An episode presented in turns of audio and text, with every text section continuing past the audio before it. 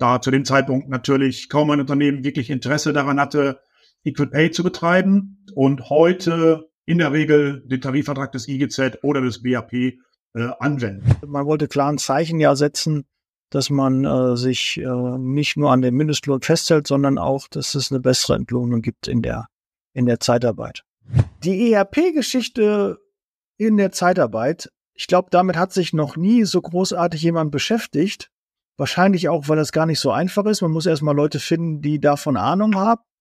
Und äh, ja, das ganze Thema auch so mal ein bisschen beleuchten. Was gab es denn alles in der Zeitarbeit? Was gab es alles für Herausforderungen, gerade für Softwaredienstleister, ähm, die die Zeitarbeit so mitgebracht hat. Und äh, deshalb freue ich mich sehr. Ich habe heute Udo Bültel ähm, als äh, Gast hier im Podcast. Die YouTube-Zuschauer werden das jetzt schon gesehen haben, dass ich nicht alleine bin. Und äh, Udo ist jetzt bei PD Connect, ist dort ähm, tätig und war davor fast 30 Jahre für Landwehr tätig, hat da den Support und den äh, Kundendienst für die Personaldienstleistung betreut und nachher auch geleitet. Du hast es richtig drauf im Vertrieb. Du hast Bock, Teil etwas Großen zu werden. Dann sollen wir uns auf jeden Fall kennenlernen, denn ich suche Unterstützung für mein Team und wir können gemeinsam ein tolles Zeitarbeitsunternehmen aufbauen. Wenn du Bock darauf hast, melde dich gerne. Unterhalb des Videos findest du den Link. Bis gleich. Ciao. Herzlich willkommen, Udo. Ich freue mich sehr, dass wir jetzt die Gelegenheit haben, hier mal über die ERP-Geschichte der Personaldienstleistung in der Zeitarbeit etc zu besprechen. Herzlich willkommen. Ja, vielen Dank. Äh, freut mich, äh, dass ich dabei sein kann. Ja, sehr schön. Udo, ich weiß ja, in der Zeitarbeit passiert eine Menge. Ja, es gab früher, ich glaube, drei Tarifverträge oder vier äh, und vorher gab es mal auch eine Zeit äh, ohne Tarifvertrag. Da lief das in der Zeitarbeit ohne Tarifverträge. Die kamen ja erst dann äh, nachher. Da hat sich ja eine Menge getan. Equal Pay, maximale Überlassungsdauer, Branchentarifverträge. All das wollen wir heute mal ein bisschen näher äh, beleuchten, weil ich komme selbst aus dem IT-Sektor. Ich habe ja damals bei IBM mal gelernt und bin sehr IT-affin und äh, kenne natürlich die Software. Landwehr äh, ist ein Begriff, ist Marktführer auch ähm, in dem Bereich äh, lange Zeit gewesen. Gibt noch Proster, gibt auch ganz viele andere auch Anbieter da draußen, Agil, Pro Solution, HR4U, um mal einige zu nennen, dann haben wir sie alle auch mal durch, die mir jetzt so spontan einfallen, damit wir hier keine Werbung machen, dass einer sagt, hier, wir machen nur für Landwehr Werbung. Das ist ja gar nicht die ähm, Idee. Ähm, aber wir haben damals in meiner letzten Firma, wo ich 14 Jahre war, ein, nachher ein proprietäres System gehabt. Jetzt muss ich ein bisschen aus und proprietär. Du weißt direkt, Udo, was das ist, aber die Hörer vielleicht nicht. Also wir hatten was selbstgestricktes, was selbst programmiertes, und ich hatte immer Angst, wenn irgendwie eine große Änderung ist, kriegen wir das hin. Oder unser IT-Spezialist, der das macht, der Programmierer, fährt vom Baum, weil ich weiß, Dokumentation und sowas gibt's oft nicht. Und wenn dann mal jemand krank wird, ausfällt, dann hast du ein Riesenthema. Und da weiß ich, äh, damals, als wir die Software hatten, dann haben wir eben die Branchentarifverträge kamen dann und äh, wir haben kurz, glaube ich, danach aufgesetzt da hätten wir echt ein Riesenthema gehabt, wenn wir das so ad hoc hätten umsetzen müssen. Und da, ja, lass uns einfach mal so ein bisschen sprechen. Ähm, wie, wie kamst du denn überhaupt so in diesen Bereich rein? Wo, wo, wo kommst du ursprünglich mal her? Hast du ähm, dich schon immer auch für IT interessiert oder wie kam es dann zu dem Schritt, dass du in diesen Bereich reingegangen bist? Das würde mich so als erstes erstmal interessieren. Ja. Gerne. Also ich bin erstmal nicht der, der, der Hobby-ITler. Also ich habe, äh, hätte meinen, meinen Beruf, den ich da mal gelernt habe, zum Hobby machen müssen. Äh, nicht umgekehrt, wie so viele in der IT-Branche. Äh, ich habe ursprünglich mal Wirtschaftsinformatik dual studiert und bin dann ähm, im Laufe der Zeit nach einer Zwischenstation äh, damals bei der Firma Landwehr gelandet, die zu dem Zeitpunkt noch äh, DOS-Software gemacht hat äh, auch schon für die äh, Personaldienstleistungsbranche. Ursprünglich mhm. war ich aber mal ganz zu Beginn zuständig für den Bereich Warenwirtschaft und Finanzbuchhaltung, ähm, bis wir dann einen äh, großen Individualauftrag bekamen von einem großen Personaldienstleister, der ursprünglich eine CRM-Software entwickelt haben wollte äh, für seinen mhm. Bereich, für die Personaldienstleister. Und daraus ist dann das äh, später unter dem Namen Landwehr L1 bekannte Produkt entstanden, äh, ausgehend von dem CRM-Tool mit der Kundenverwaltung ähm, und allem, was dazugehört, ähm, bis dann die zeitarbeitsspezifischen Dinge nach und nach ähm, angebaut wurden, ähm, sehr stark orientiert an dem damals existierenden DOS-Programm. Die Zeitarbeit war mhm. damals ja noch nicht so ganz fürchterlich kompliziert. Es gab da noch keine Tarifverträge.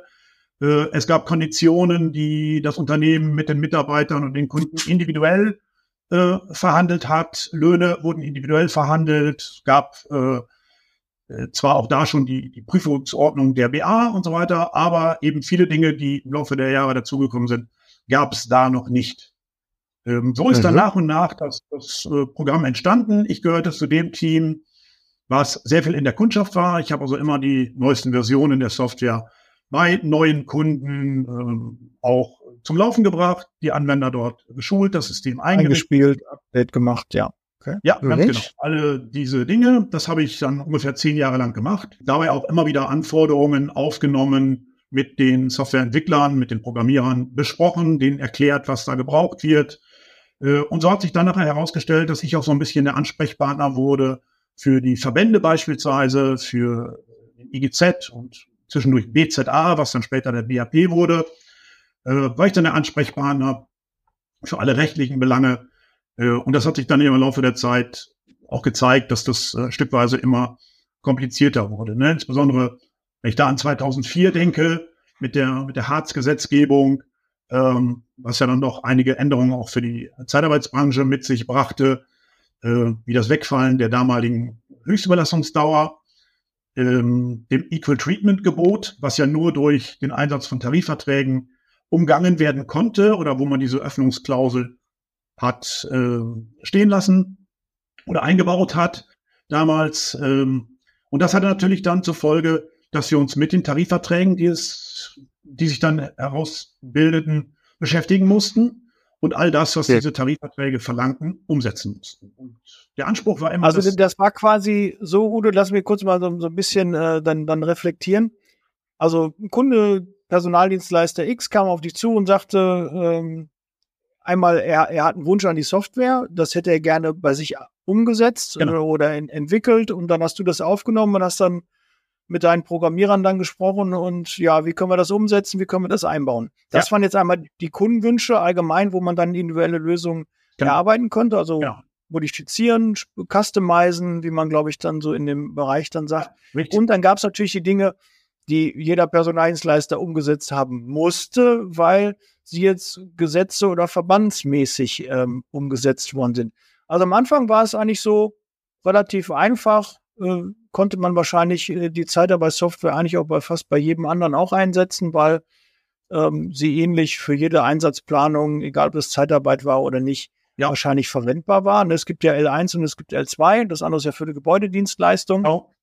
Ähm, und ich vermute mal, am Anfang war das relativ gleich und jeder konnte dort äh, dann arbeiten. Und dann hat man dann nachher gesagt, okay, jetzt müssen wir das unterscheiden, weil das zu individuell wurde. Ne? Ist das so Correct. ungefähr die. Entwicklung?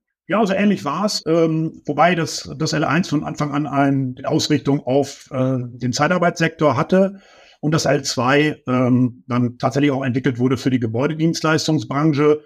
Ähm, da gibt es natürlich Ähnlichkeiten, aber sind wirklich zwei verschiedene Programme. Ähm, manches ähnelt sich, Kundenstamm, Personalstamm sind natürlich relativ ähnliche Gebilde, aber der gesamte Bereich dann der, der, der Auftragserfassung, der Auftragsabwicklung, der Mitarbeiterentlohnung, der Faktorierung, die unterscheiden sich natürlich gravierend. Mhm. Und man hat ja als Softwaredienstleister das Thema auch, man muss ja zu einem Tag X ein laufendes, funktionierendes System haben, damit eure Kunden damals ja auch äh, die Abrechnung fahren konnten, die Mitarbeiter einstellen konnten, eingruppieren konnten, etc. Was war, war denn immer so die, die, die größte Herausforderung? Wie klappt es denn überhaupt mit der, mit der Kommunikation? War die Kommunikation eher die Herausforderung zu wissen, was wollen die genau und wie, wie können, interpretieren wir das? Ähm, ja, sowohl als auch. Ähm, die Kommunikation war insofern immer ganz interessant, als dass immer dann, wenn äh, seitens des Gesetzgebers oder auch der Verbände bezüglich ihrer Tarifverträge oder ähnlichem irgendetwas verlautbart wurde, das trat ja in der Regel auch nicht gestern in, in Kraft äh, oder in der Woche drauf. Äh, in der Regel hatte man ja einen gewissen Vorlauf. Ähm, aber nicht selten haben uns dann am Tag der Veröffentlichung irgendwelcher Neuerungen, die geplant sind, die ersten Kunden schon angerufen und gefragt, ob wir es fertig haben. Ja, es äh, morgens Gesetz verkündet und wir sollten nachmittags dann die Lösung äh, fertig haben. Geht natürlich nicht, ne? Ähm, man muss sich. Wusstet ihr denn eher Bescheid, als die, die Allgemeine, da hat man euch dann informiert oder war das Nein. immer so eine Hohl, Hohlschuld von das euch? Eine, das war eine Hohlschuld. Äh, ja. Ich oh. selber hatte nachher recht guten Kontakt, äh, gerade zu den äh, Rechtsabteilungen der Verbände. Ähm, kannte dort die entsprechenden Ansprechpartner und, und habe dort immer schnell und, und gute Auskünfte auch bekommen, aber nicht in der Form, dass wir jetzt als äh, Softwaredienstleister besonders bevorzugt da behandelt wurden äh, und man uns irgendwelche Informationen hat vorab zukommen lassen. Also wir waren meistens da nicht schneller als, als die Anwender auch. Also wir haben die Sachen meist zur gleichen Zeit erfahren, mussten uns dann damit auseinandersetzen, immer vor dem Hintergrund. Was bedeutet diese Änderung, diese Neuerung äh, für die Software, für die Kunden und wie setzt man das möglichst so um, dass es allgemeingültig ist, dass es für jeden passt, äh, aber auch praktikabel ist und auch in der Zeit bis zum Inkrafttreten zu schaffen ist. Weil die, die Anwender mussten natürlich ja irgendwann dann auch geschult werden, weil die mussten ja auch wissen, ja. wie sie dann wahrscheinlich mit den Neuerungen umgehen. Äh, waren wahrscheinlich auch teilweise grundlegende Sachen, die auch verändert ja. werden mussten. Ja. Ähm, was war so die, die größte Herausforderung? Oder fangen wir mal vom Zeitstrahl an. Also am Anfang keine Tarifverträge. Ja, und dann kamen auf einmal Tarifverträge. Genau, Wie viel waren es? Du hast, glaube ich, erzählt, vier waren es mal ursprünglich, oder? Ja, in, in, Summe waren es nachher vier. Das Ganze hat ja. angefangen mit einem äh, Tarifvertrag. Das war der erste. Ich meine, der wäre 2003 gemacht worden von dem damaligen Verband INZ. Das war der ich meine, Interessenverband Nordbayerischer Zeitarbeitsunternehmen. Die haben damals äh, den ersten Tarifvertrag geschlossen mit, glaube ich, damals auch den christlichen Gewerkschaften, dass das später dann ja mal auch zu einem Problem wurde. Äh, das war so der erste Tarifvertrag, den es gab und den wir dann umgesetzt haben. Ähm, dann kamen der damalige Verband BZA, hieß er ja zu dem Zeitpunkt noch, und äh, der IGZ, ebenfalls mit ihren ersten äh, Tarifwerken heraus. das war vom Grundsatz her eine, ein, ein, ein sehr großer Batzen, also weil wir dieses Tarifmodul diese Hinterlegung der ganzen äh, tariflichen Einstellungen, der Lohnhöhen in den verschiedenen Entgeltgruppen, der einzelnen Konditionen, das, das Verhalten von, von der Bezahlung von normalen Arbeitsstunden, den Zuschlägen äh, und so weiter, äh, alles entsprechend erstmal verinnerlichen mussten und dann in Software gießen mussten. Das war also schon wirkliches Brett.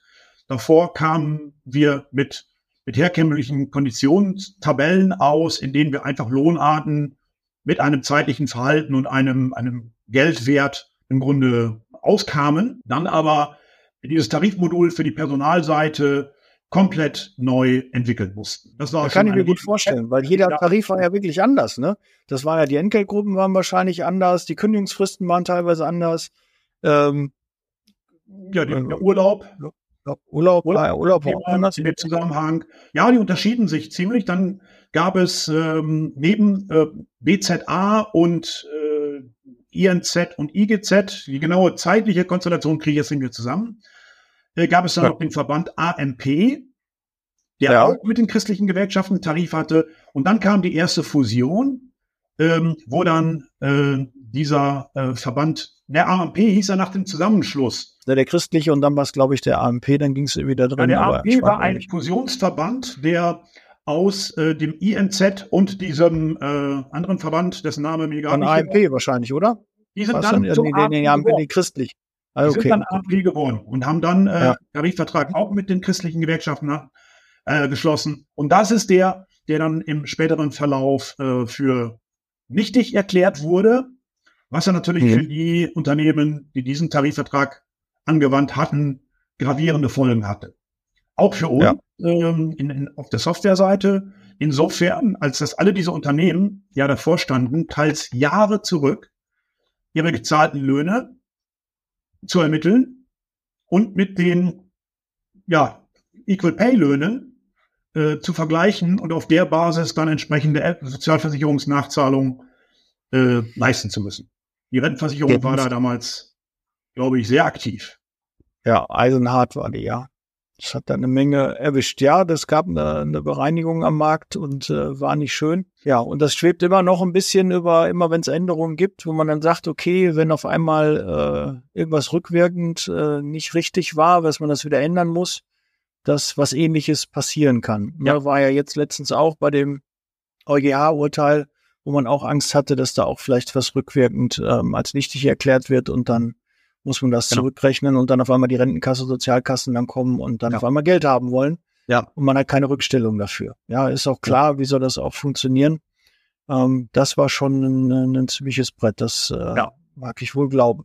Und ähm, waren die einzelnen Verbände denn gleich äh, kommunikativ und haben ähm, euch ja. bereitwillig und gerne mit, mit Informationen versorgt oder war das auch so ein bisschen, dass man da gucken musste, dass man seine Informationen von dem einen Verband gar nicht bekommen hat, weil nein, der. Nein, nein, nein. Also das war, das war immer auf Augenhöhe.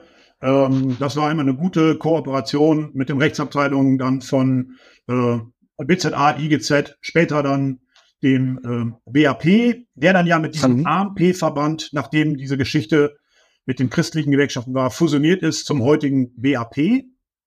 Mhm. Das ist ja auch ein Fusionsverband, der aus dem BZA und dem AMP hervorgegangen ist und BZA-Tarifvertrag äh, weitergeführt hat und dann später weiterentwickelt hat. Okay, dann haben wir das mit den Tarifverträgen, dass da natürlich jetzt Änderungen. Jetzt steht ja das nächste wieder an, ne? wenn IGZ und äh, BAP jetzt äh, zum gemeinsamen Verband äh, jetzt äh, ja dann noch starten. Jetzt derzeit gibt's ja noch äh, Einzeltarife. Ähm, das muss ja irgendwann auch dann äh, ein gemeinschaftlicher Tarif sein. Auch das wird dann sicherlich softwaremäßig äh, auch angepackt werden müssen. Das äh, ja, haben dann andere zu verantworten und müssen sich darum kümmern, nicht mehr du. Genau. Das ist dann nicht mehr deine Aufgabe, vielleicht ja. jetzt bei der neuen Firma, aber nicht äh, bei der alten Firma. Genau. genau. Ähm, und dann, dann vom Zeitstand, was war so das nächste? Ich kann mich noch dran erinnern, weil ich bin jetzt auch 20 Jahre in der Zeitarbeit. Dann ging es dann langsam los mit den, äh, damals gab es Befristungen, ja, maximale Belastungsdauer ja. gab es ja damals schon. Ja. Das wurde dann immer, ich weiß nicht, neun Monate, sechs Monate oder drei Monate, sechs Monate, neun Monate wurde dann immer wieder verlängert, das, äh, bis es dann ganz äh, weggefallen ist. Das waren dann so Dinger. Und ich glaube, die, die AEG-Reform, die dann kam, ähm, du nennst das, glaube ich, oder die Harz-Reform, äh, da war dann, glaube ich, noch mal ein bisschen was zu tun äh, auf Softwareseite, oder?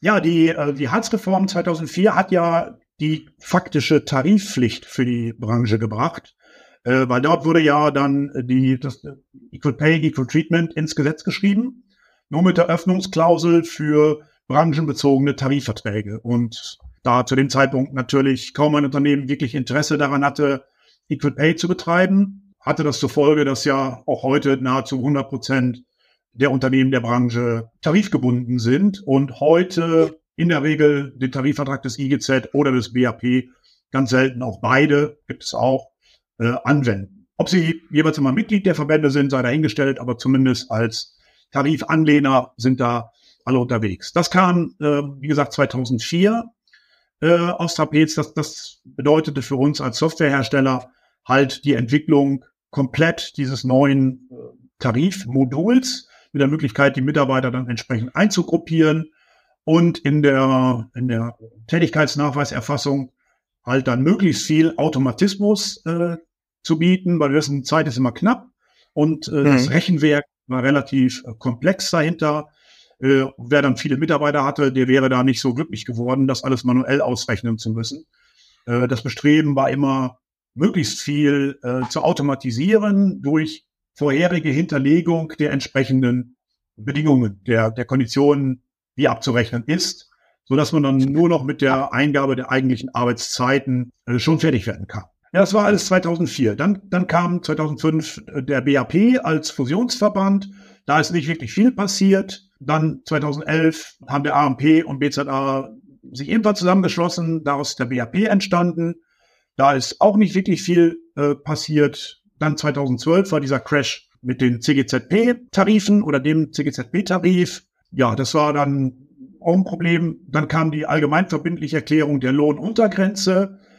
War auch nicht so dermaßen äh, softwarelastig, weil es war halt die unterste äh, Entgeltgruppe, die dann zur Lohnuntergrenze erklärt wurde. Das ist quasi die, Einführung des Mindestlohns oder ist, oder nee, nee, der, der, Mindestlohn kam äh, 2015, das war ja der allgemeine Mindestlohn. Ja, okay. Und ähm, ähnlich wie, wie in anderen Branchen auch, wurde ja quasi ein branchenbezogener Mindestlohn festgelegt per, per Verordnung, wie das auch für fürs Malerhandwerk und so weiter gemacht wird. Und das ist ja ein, ein Lohn, der wird von den Tarifvertrag schließenden Parteien vorgeschlagen und vom Arbeitsministerium dann äh, flächendeckend verkündet. Ähm, und das ist jeweils immer die unterste Entgeltstufe äh, der Tarifverträge von, von IGZ und BAP letzten mhm. Endes.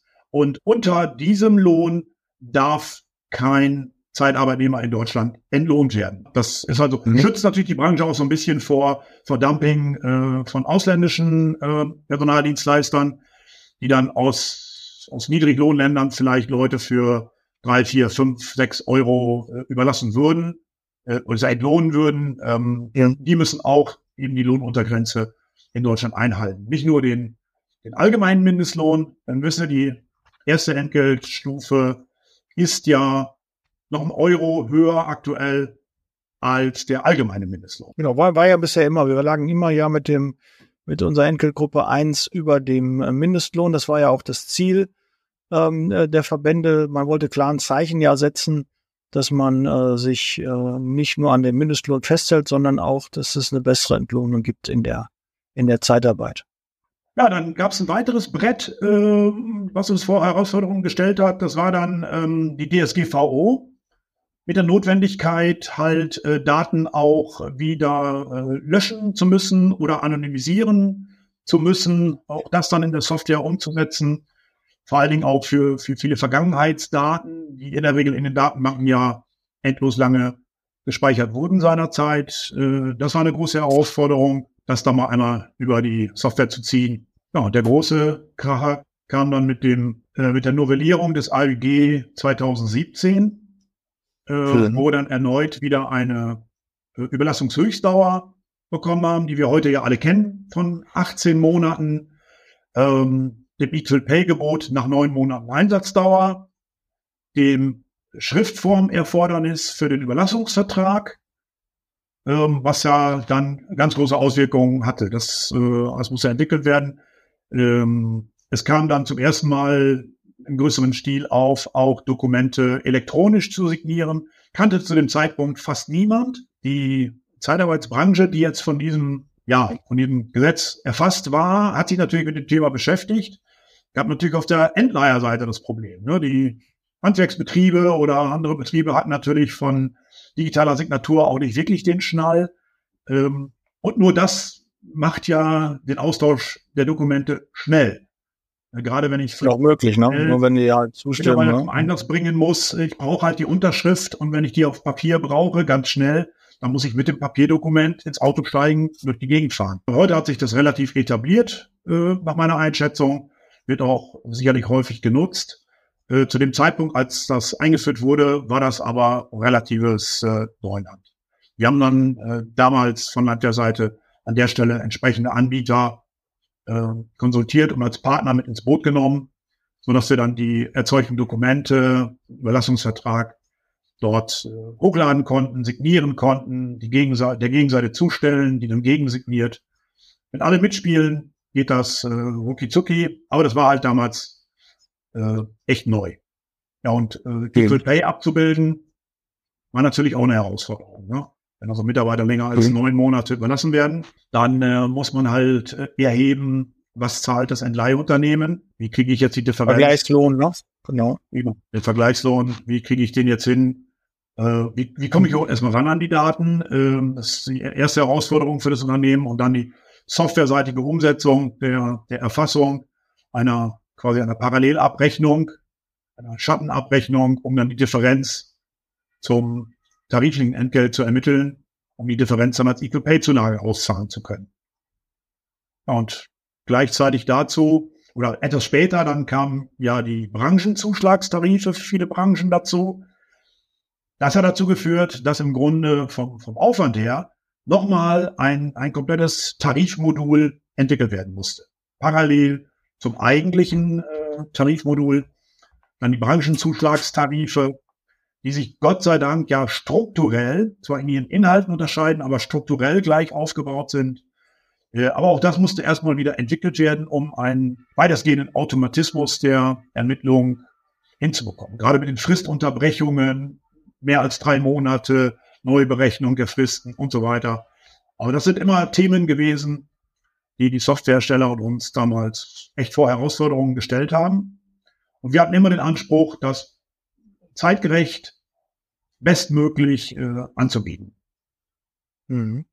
Was würdest du sagen, war, war die jetzt von diesem Zeitstrahl, was war eigentlich die, die größte Herausforderung? Jetzt auch vielleicht aus, aus deinem Kontakt von den Kunden. Wo haben die meisten Kunden aufgeschrien und gesagt, oh, äh, das sollen wir jetzt auch noch umsetzen, wie, wie, wie soll das gehen? Einmal von Kundenseite und bei euch auch dann äh, Softwareseite, wo habt ihr wirklich am meisten gestruggelt, wo, wo es wirklich ja am schwierigsten war, das Ganze umzusetzen? Also ich glaube, das war die Gesetzesänderung 2017 mit der Wiedereinführung der Höchstüberlassungsdauer, den entsprechenden Berechnungsalgorithmen, die dahinter stehen müssen, mit Unterbrechungszeiten, äh, der Equal Pay-Thematik. Ähm, das ist so nach meiner Erinnerung, nach meiner Einschätzung, so das, wo es wo es am meisten rumging. Sicherlich auch dem geschuldet, dass ähm, Landwehr zu dem Zeitpunkt natürlich ungleich viel mehr Kundenunternehmen hatte, als in der, in der Frühzeit, als beispielsweise die Tarife kamen 2004. Da hat sich okay. natürlich dann in den 13 Jahren äh, natürlich hunderte, wenn nicht tausende neue Kunden dazugekommen. Und wenn die mehr oder weniger alle gleichzeitig aufschreien, dann äh, brennt der Baum. Ne? Ich finde ja immer so, man äh, als Anwender ist ja immer so ein, so ein Software-Dienstleister, der soll einfach funktionieren. Das soll irgendwie per Schnipp soll das umgesetzt werden. Das ist ja eure Aufgabe. Wir bezahlen dafür. Seht mal zu, dass es äh, umgesetzt wird. Was kannst du denn denen so ein bisschen entgegnen, ähm, da, dass sie da auch mal so ein Gespür für bekommen? Was steckt denn überhaupt dahinter? Was ist das für ein Aufwand und wo, wo liegen auch äh, die Schwierigkeiten? Weil natürlich so eine Software auch über die Jahre entwickelt wird, die wird immer größer, da kommen immer wieder neue, neue Dinge dran. Es sind teilweise alte äh, Datenbanken, mit denen man dort arbeitet und die werden halt auch immer wieder weiterentwickelt. Aber äh, grundsätzlich an dem Grundsystem, da traut man sich halt dann wahrscheinlich nicht mehr dran, weil man da so viele Kunden hat, die auch, ja, gewisse Einstellungen und ähm, ja, Systeme auch äh, haben, die ja auch darauf ausgerichtet sind. Ne? Du ja. kannst ja nicht eben mal so da so was Neues drüberlegen und dann funktioniert das alles wieder.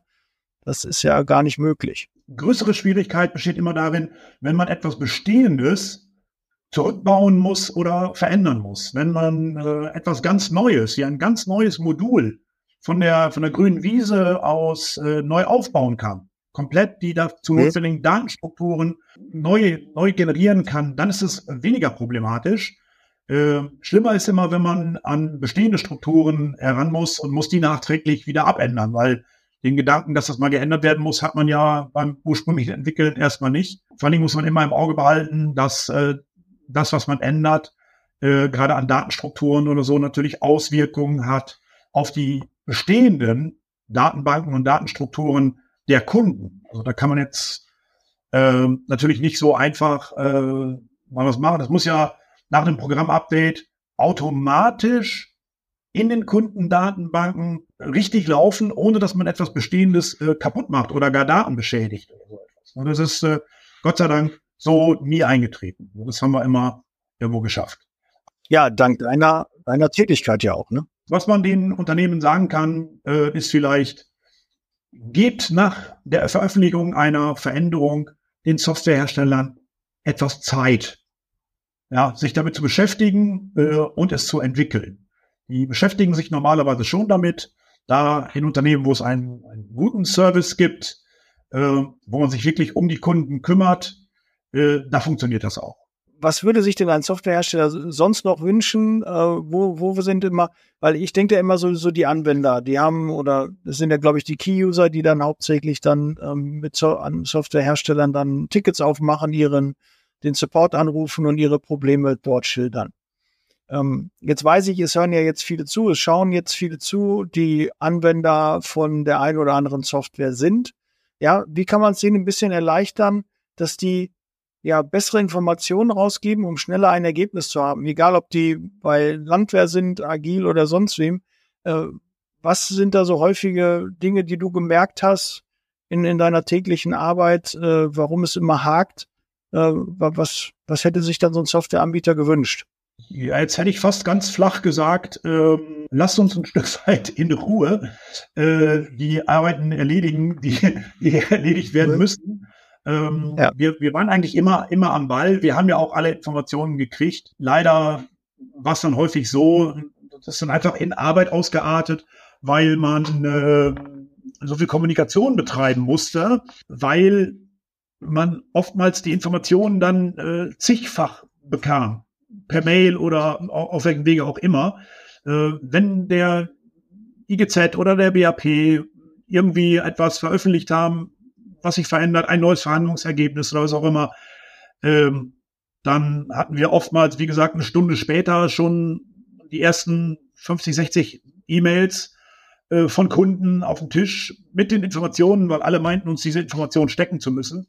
Sehr gut gemeint, ähm, aber für uns war es dann halt 50-fach, 60-fach, 70-fach, äh, dass wir dann darauf antworten mussten, immer gleich. Äh, ja, wir, wir wissen das auch und wir sind schon dran. Aber gut, damit muss man umgehen. Wir haben das versucht, immer aufzufangen, indem wir auch sehr schnell kommuniziert haben, sobald etwas äh, Neues spruchreif wurde, äh, eine Verlautbarung irgendwoher kam, die relevant war, äh, dass wir dann schon proaktiv die Kunden informiert haben und sagen, das und das steht an. Ähm, wir sind am Ball, wir kümmern uns, wir entwickeln und wir zeigen euch das dann, sobald wir da was fertig haben.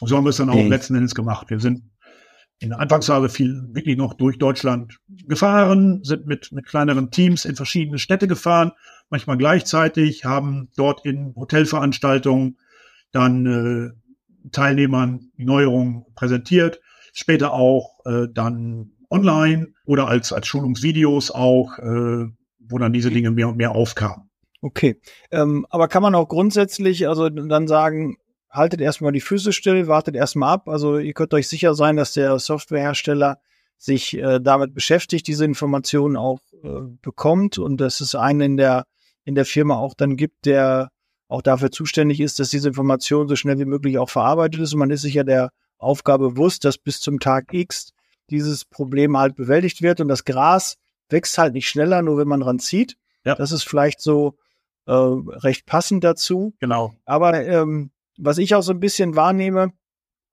ja. ähm, die Informationen, die von einem User kommen über eine Problemstellung, wenn die so detailreich wie möglich und so best beschreibend äh, wie möglich wäre, glaube ich, dann kann man auch äh, glaube ich, besser damit arbeiten, vielleicht noch mit Screenshots.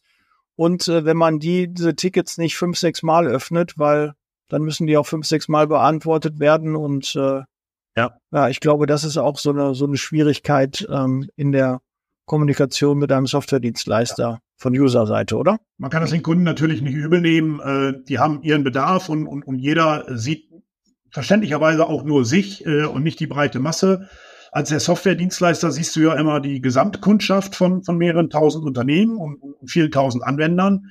Jeder Anwender selber sieht natürlich nur sich und, und, und sein momentanes Problem und die Angst, äh, ob er dafür auch eine Lösung äh, bekommt.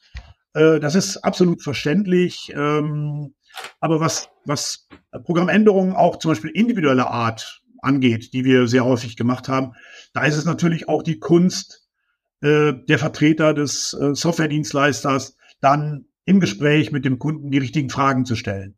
Dass ein, ein Anwender, der aus seiner Welt kommt, äh, einem die Anforderungen mundgerecht serviert in, in IT-Sprache, ja, das kann man nicht erwarten, sondern äh, da muss man die richtigen Fragen stellen, das Gespräch richtig lenken, um die relevanten Informationen äh, wirklich herauszubekommen, ähm, durch Fragen, durch grobe Fragen, Verfeinerung von Fragen, bis man letzten Endes wirklich ein Bild hat, was, ähm, was, was am Ende passieren muss. Und wenn man das dann schriftlich beschreiben kann, so dass es der Anwender versteht, was man da zusammengeschrieben hat, der wird also kein, kein klassisches IT-Pflichtenheft äh, verstehen, sondern der braucht eine, eine, eine, Ablaufbeschreibung, äh, die ihn in seiner Welt abholt. Und dann, dann muss man das intern halt äh, mit den Entwicklern so kommunizieren, dass die das so ein bisschen in ihrer Sprache äh, verstehen. Das ist so ein bisschen die Kunst, von den Personen, die dann die Aufgabe haben, zwischen dem eigentlichen Anwender und dem Entwickler da zu vermitteln. Weil ich habe natürlich äh, als selber Anwender natürlich auch Verständnis für die Anwender selber und, und auch die Kunden, die ähm, ja ihre ihre Mitarbeiter ordentlich äh, bezahlen, ordentlich abrechnen wollen, die die Aufträge ähm, richtig machen wollen, weil da hängt ja auch mal eine Menge äh, dann dran. Aber ich sehe natürlich auch die andere Seite ähm, des Softwareherstellers, der das halt auch umsetzen muss, der das kommunizieren muss, der auch dort Schulungen etc. anbieten muss und gucken muss auch, dass diese äh, Funktionen auch getestet werden, dass das auch wirklich genau. zum Tag X auch äh, funktioniert und dass das auch manchmal holprig sein kann, weil da hat ja keiner, äh, du kannst das ja nicht planen. Ja, du, es kommt auf einmal irgendeine Veränderung und dann muss die jetzt umgesetzt werden. Ob da gerade Urlaubszeit ist, ob da irgendwie gerade eine Krankenwelle ist, ob äh, gerade so viele Entwickler gar nicht frei sind. Ja, das ist immer halt die, die Gefahr, ähm, gerade bei, bei, bei kleinen äh, Unternehmen auch oder wie, wie ich ja damals das bei uns äh, festgestellt hatte, war ein kleines IT-Team, kleines Entwicklerteam und dann eine eigene Software. Wenn da so ein Ding wie die Branchentarifverträge da gerade gekommen wären, das hätte uns einfach in der Schnelligkeit, dass das umgesetzt werden, überrollt. Da hätten wir teures Know-how, teure äh, zusätzliche Dienstleister einkaufen müssen, um das ähm, äh, entwickeln zu können. Und äh, wenn das nicht funktioniert, kann das ja wirklich das K.O. auch für den einen oder ja. anderen Dienstleister dann noch sein. Absolut. Deshalb ist es da also schon wichtig, dass man da einen guten Partner hat, ähm, der die Manpower hat und das Know-how äh, vor allen Dingen, dass er das auch umsetzen kann. Ja. Das äh, ist, glaube ich, so das äh, Wichtigste. Was würdest du so sagen, Udo? Äh, du hast ja auch ähm, sicherlich von den Kollegen, äh, die bei L1, also den Gebäudedienstleistungsbereich äh, ja gemacht haben, ist Zeitarbeit schon sehr speziell und anders als alle Branchen kann man da schon sagen, ja. dass wir da wirklich doch äh, so, ein, so ein Unikum sind. Ja. Ähm, auch die Gebäudedienstleistung ist speziell. Ich selber weiß das allerdings auch mehr oder weniger nur vom Hören sagen durch die Kollegen, weil wir das zumindest auch bei Landwehr sehr stark äh, aufgeteilt hatten, wer sich um die Gebäudedienstleistung kümmert, wer sich um die äh, Zeitarbeit kümmert, wer sich um die Warenwirtschaft kümmert. Äh, da gab es äh, eigentlich keine Überschneidung. Das war ein sehr hoher Spezialisierungsgrad. Den brauchte man auch. Also das, das konnte, man konnte nicht beides betreuen also, oder mehrere Branchen betreuen. Da wäre man mit den mhm. Details nicht mehr mitgekommen. Insofern hatten wir natürlich die Herausforderung, das einerseits softwareseitig umzusetzen. Dann musste unser eigener Support natürlich äh, geschult werden und die Neuerungen verstehen. Dann musste man es in die Kundschaft tragen. Äh, und dann brauchte man natürlich den Service, gerade wenn was neu, eine Version rauskam mit gravierenden Neuerungen, äh, hat es natürlich hinterher äh, Unmengen an, individuellen Fragestellungen der Kunden gegeben. Und da ist natürlich ganz, ganz wichtig, dass man eine fachlich gute und auch erreichbare äh, Serviceabteilung hat, die dann ähm, letztlich auch wirklich den Kunden beraten und erklären zur Seite steht. Das ist äh, unabdingbar. Super. Ja, das äh, glaube ich, hat so ein bisschen auch mal äh, den Blick dafür geöffnet, was es so für Herausforderungen gab und auch so ein bisschen mal so einen Einblick in die Geschichte, was so in der Zeitarbeit alles passiert ist. Ich konnte mich auch nicht mehr an alles erinnern, aber wie man so ein bisschen jetzt mitbekommen hat, es war schon eine Menge, was sich ja. regelmäßig verändert hat, wo die Zeitarbeit immer wieder darauf reagieren musste und welche neuen Herausforderungen äh, da kamen. Mir ist auch keine Branche bekannt, nennt die auch gerne, schreibt es gerne in die Kommentare, die so viele Auflagen hat, so viel kontrolliert wird und so viel Änderungen auch ähm, immer wieder erfährt und trotzdem noch am Markt ist und versucht, die Anzahl der Mitarbeiter weiterhin zu steigern. Ähm, das ist schon wirklich ähm, ja eine tolle Leistung. Also da kann jeder sich auch mal auf die Schulter klopfen in, in der Zeitarbeit. Wir haben es immer wieder umgesetzt bekommen, wir haben es immer wieder hingekriegt, egal welche Hürden man uns, welche Steine man uns in den Weg gelegt hat. Wir haben eine Lösung gefunden und sind weiterhin da und sind auch nicht wegzudenken. Und das wird auch zukünftig so sein. Und äh, jetzt, wenn man das alles mal so gehört hat, das ist schon krass. Vor allen Dingen vom Verständnis her. Es gab schon mal die Befristung und man hat das rückgängig ja. gemacht, weil man festgestellt hat, das war keine gute Entscheidung. Warum macht man das ein paar Jahre wieder? Das ist so für mich, ja, mir, für mich war das, gerade als ich in der Zeitarbeit angefangen bin, fing das gerade an, dass diese Verlängerung dann war, bis es dann ganz äh, aufgehört hat. Diese drei, sechs, neun und dann zwölf Monate ja. habe ich so direkt mitbekommen und habe dann auch gesehen, ja, das ist auch sinnvoll, brauchte auch keiner, äh, hat es nur unnötig kompliziert und am Ende des Tages war ja meist der Mitarbeiter, der externe Mitarbeiter, der im Einsatz war, der Leidtragende von diesen Befristungen. Ja, ja. und nicht die Zeitarbeitsfirma, äh, auch nicht äh, der Kunde, der hat dann jemand anders eingesetzt, der hat dann gesagt, okay, ist so ein bisschen Arbeit und für den Dienstleister war es Arbeit.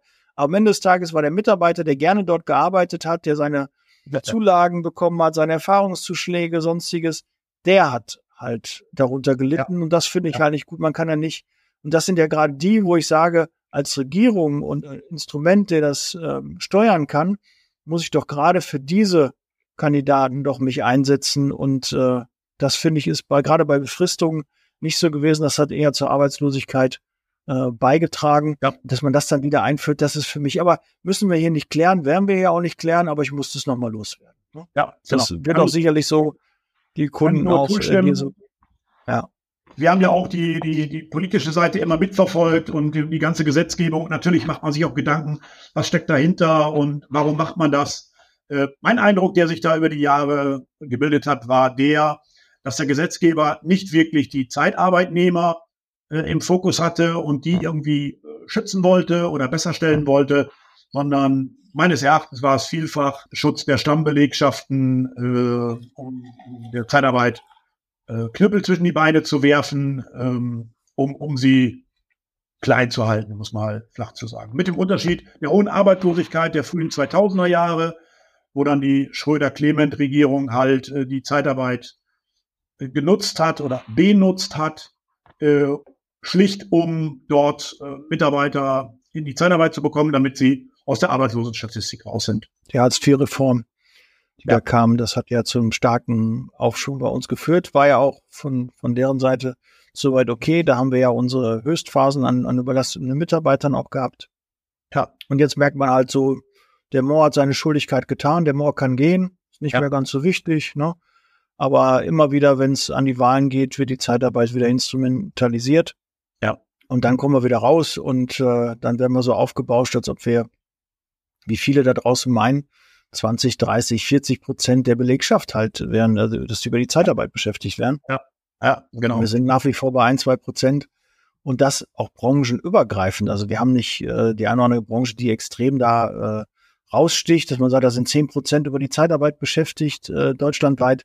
Dem, dem ist ja nicht so. Selbst in der Pflege, wo man da immer wieder drüber spricht, sind wir auch nur bei knapp zwei Prozent. Ja, ja, also auch das ist äh, verschwindend gering. Da gibt's andere Themen, die man viel, viel besser ähm, bespielen sollte und wo man mal drauf schauen sollte. Ja, das ist Udo, so. ähm, wir sind so langsam. Haben wir noch irgendwas vergessen? Der Gast gehört immer das letzte Wort. Erstmal wäre wichtig, Udo, was, was macht jetzt überhaupt PD Connect? Da musst du einmal kurz, ja, würde mich interessieren, was macht ihr da genau? Wie kann man dich erreichen und äh, wobei könnt ihr unterstützen und du unterstützen?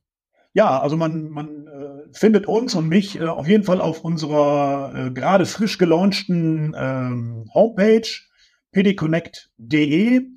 Da findet man uns. Ähm, ich selber werde da den Bereich der, der, der Weiterbildung äh, vorrangig machen. Ähm, und vieles, was ich so über die, die Zeitarbeit, die Gesetzgebung, die Tarife und so weiter weiß, äh, möchte ich in dieser Funktion gerne in die Branche tragen. Ähm, und des Weiteren sind wir natürlich auch ein, ein Software-Dienstleister. Äh, wir haben jetzt nicht vor, eine, eine Zeitarbeitssoftware vollumfänglich äh, zu bauen. Da haben andere viele, viele Mann, Jahres, Jahrzehnte an Entwicklungsarbeit drinstecken. Äh, das werden wir so gar nicht nachbauen können, sondern wir verstehen uns da so ein bisschen als, als Mittler ähm, um auch Werkzeuge zu schaffen, verschiedene Systeme einfach miteinander zu verbinden. Das ist so unsere Mission, der wir uns verschrieben haben. Ja, und ich danke, dass du ein bisschen mal die Motorhaube aufgemacht hast und mal uns in die Zeit und die Softwareentwicklung mal so ein bisschen reingeholt hast, dass man auch mal so, ein, so einen Blick dafür hat, was ist da überhaupt passiert, was waren so die Schwierigkeiten, weil man äh, ja oft auch über den einen oder anderen äh, Dienstleister auch mal schimpft und negativ spricht. Ja. Und äh, ja, muss auch mal ein bisschen rauskommen, was da auch alles in der Vergangenheit auch positiv äh, passiert ist. Mhm. Und äh, ich denke, das kam äh, sehr gut rüber. Wir haben da viele Änderungen und da werden auch noch viele Änderungen kommen. Befürchte ich, ich wünsche es nicht, will es auch nicht beschreien. Ich würde mir wünschen, dass da eher ähm, ja, Sachen weggenommen werden, ne? wie maximale Überlastung, Equipay und aber ist wahrscheinlich nicht mit zu rechnen vielleicht maximale Überlastungsdauer. Ne, das könnte was sein, was auch demnächst ähm, irgendwie angepackt wird. Aber ansonsten. Bürokratieabbaugesetz, ja. äh, vielleicht entfällt das Schriftformerfordernis für den AIV. Äh, da drängt ja. die Branche ja hin und vielleicht gelingt das, dass äh, zumindest das nicht mehr gemacht werden muss. Vielleicht kann der Gesamtverband da noch ein bisschen helfen und mit breiterer Brust da noch auftreten und stärkerer Stimme. Ja. Mit über 6000 Mitgliedsbetrieben hat man doch, glaube ich, schon ein ganz ordentliches Fund in der Hand. Äh, einer der größten Verbände, die es in Deutschland dann gibt. Also, ja. das äh, soll doch mal noch ein bisschen was, äh, da soll doch was möglich sein. Gut, Udo, vielen, vielen Dank. Ja, ja. ich danke, dass wir zusammengekommen sind. Hat äh, viel Spaß gemacht. Ja, mir auch. Ich fand spannend, was da alles so war. Wie gesagt, da kamen wieder so Erinnerungen hoch. Ne, du bist ja jetzt schon fast 30 Jahre da schon in dem Bereich. Ich erst ja. äh, 20, aber es werden bestimmt noch 30. Ja. Ähm, und ich werde noch einiges erleben und du auch. Und äh, vielen Dank dafür. Und äh, wenn der ja. eine oder andere noch sagt, den Udo hätte ich gerne noch zu, zu anderen Themen äh, interviewt, ne, ich hätte ich noch was anderes fragen sollen, wo der Udo auch Film ist, dann schreibt das gerne in die Kommentare. Ja, wenn ihr noch eine Idee habt für eine Podcast-Folge, immer gerne. Ja, suche ich dann den, den passenden Interviewgast und äh, der Udo wird sicherlich noch mal auch ein weiteres Mal hier zur Verfügung stehen. Vielen ja, Dank, gerne. Udo. Ja, ich wünsche dir ja, weiterhin viel Erfolg, auch mit der neuen Firma, dass ihr da ähm, sehr, sehr schnell auf Flughöhe kommt und äh, möglichst viele Kunden habt und äh, da ein, äh, eine tolle Kundschaft und einen guten Service immer dann auch bietet. Ja, In diesem Sinne, bereit für Zeitarbeit. Wir hören und sehen uns und äh, ja, im nächsten Podcast. Bis bald. Ciao, Udo. Dankeschön. Ciao. Ciao. Der Podcast wurde unterstützt von HR4U, ihrer HR-Software.